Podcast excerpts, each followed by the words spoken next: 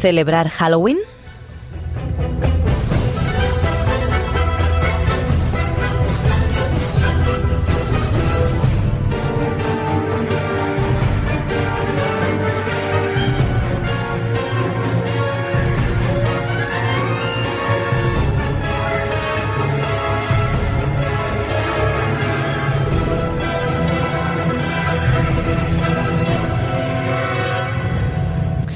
Comenzamos después de estas fiestas, de estos días, ¿verdad? Hemos tenido el Día de Todos los Santos, que fue ayer, y Halloween el día 31.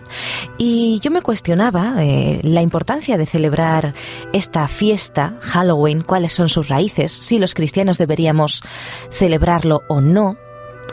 Y es que poco antes de esta fiesta de Halloween, Asier Martiarena nos comentaba en su noticia Madrid se disfraza para celebrar Halloween de la vanguardia.com citas rápidas, disfraces, maquillaje y una sesión de contacto con los muertos alrededor de una hoguera forman parte de la programación festiva. Y yo preguntaba, ¿una sesión de contacto con los muertos? Fue mi primera reacción el pasado viernes al leer la noticia, pero inmediatamente pensé, ¿y de qué me sorprendo? Abundan los contenidos espiritistas en dibujos animados, películas, anuncios y ya hasta en los programas de televisión en directo, con gente famosa a la que engañan vilmente, haciéndoles creer que están hablando con sus familiares difuntos. No, amigos, los muertos están muertos. Ya lo decía el científico Stephen Hawking, es imposible que haya vida después de la muerte. Las células del cerebro se destruyen y no hay pensamiento. Imposible. Pero tantas cosas son imposibles para la ciencia. No es solamente por puro razonamiento científico, en cuyo caso nos quedaríamos simplemente con que nos engañan. No, no es un engaño. La Biblia es clarísima en esta cuestión, solamente tenemos que estudiarla. Los muertos están muertos. Nada saben, no existen. Pero los que sí siguen existiendo, por desgracia, son Satanás y sus secuaces, que no, no es ningún figurín rojo con tridente y no, no vive debajo de la tierra, sino aquí mismo, tan real como tú y como yo. Esos contactos con el más allá en realidad son claramente con el más acá.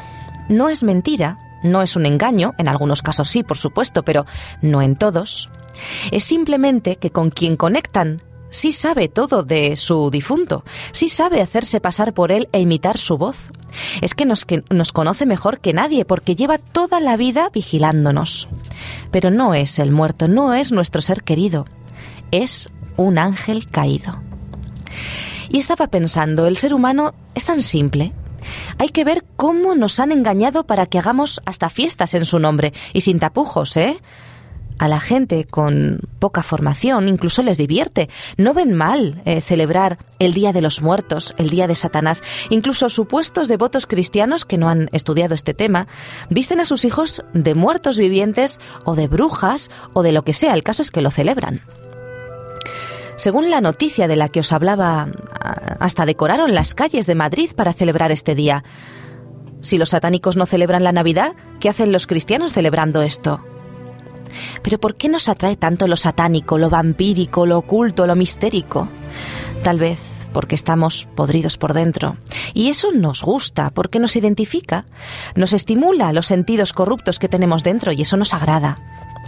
En una sociedad hedonista y absurda donde ya casi nadie se cuestiona si algo es correcto o no, sino si le apetece o no, ¿qué más podríamos esperar? Las tiendas, por supuesto, lo han promocionado todo lo que han podido y más. Al fin y al cabo, el dios dinero es su lacayo. Fiestas de terror, menús, menús especiales, paquetes ofertas, todo vale. Hasta el Parque de Atracciones de Madrid se convirtió en un parque temático del terror con zombies, monstruos y un despliegue económico pocas veces visto. Eso que yo sepa no pasa con Navidad, ¿no? que aunque no sea la fecha correcta, al menos nos recuerda el nacimiento del que nos salvó. Yo creo que es bonito celebrarlo. No amigos, el satanismo va ganando terreno, como un juego, como una broma, poco a poco. No en vano es mucho más inteligente él que nosotros. Pero qué torpes somos.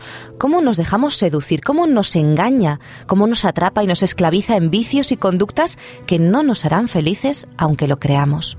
Disfraza de libertad nuestras cadenas y nosotros nos dejamos encadenar. En la página web de cpm.com.es poníamos estos días la noticia Halloween, fiesta satánica, en la que nos planteábamos si Halloween, la fiesta de los muertos, podría no ser tan inocente como quieren hacernos creer. No hemos importado acción de gracias para honrar al gran dador de la vida, pero sí nos hemos traído de Estados Unidos una fiesta en honor a la muerte y a los muertos. En esa noticia decíamos que Halloween proviene del inglés antiguo y significa víspera de todos los santos en referencia a la fiesta de todos los santos del día 1 de noviembre. Sus orígenes se remontan hasta los antiguos celtas, concretamente a los druidas, unos sacerdotes paganos adoradores de los árboles que creían en la inmortalidad del alma, que adoraban al Señor de la muerte o Samhain, a quien invocaban en ese día para consultarle diversas cuestiones. Y ellos no estaban engañados, no pensaban que hablaban con los muertos, ellos sabían perfectamente con quién estaban hablando. Practicaban adivinación, espiritismo, etcétera, etcétera, etcétera. Prácticas todas ellas prohibidas por Dios en la Biblia porque con quien estaban contactando era con el mismo Satanás y sus secuaces, como hoy en cualquier sesión de espiritismo.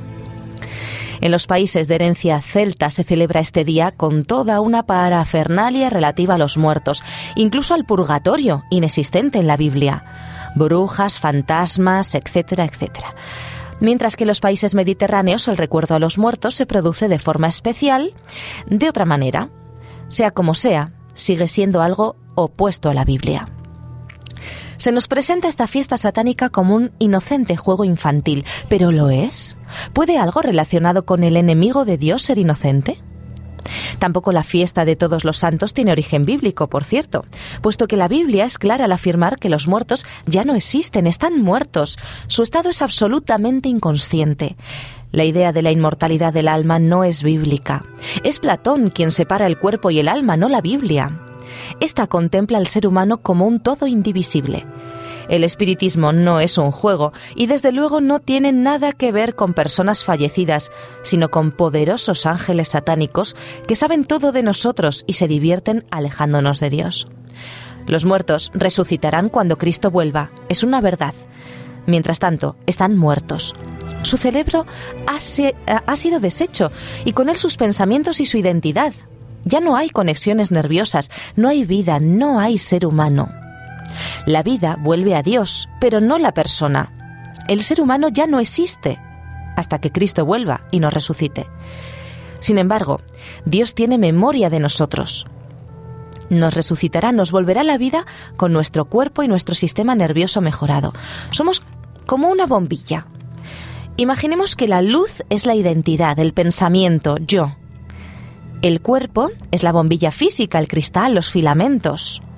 Y la vida sería la electricidad.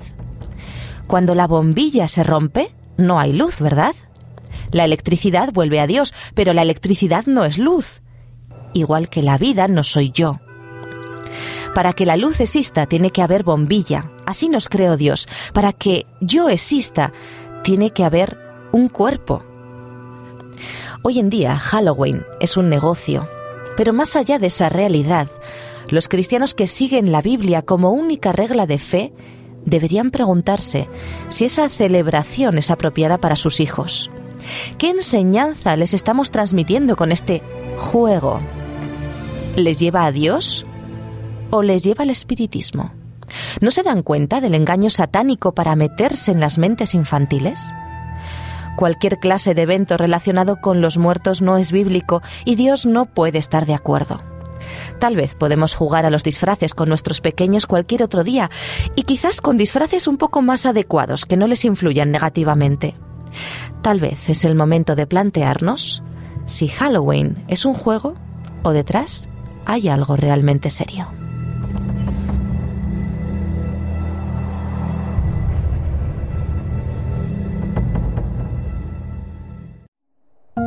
Producido por hopmedia.es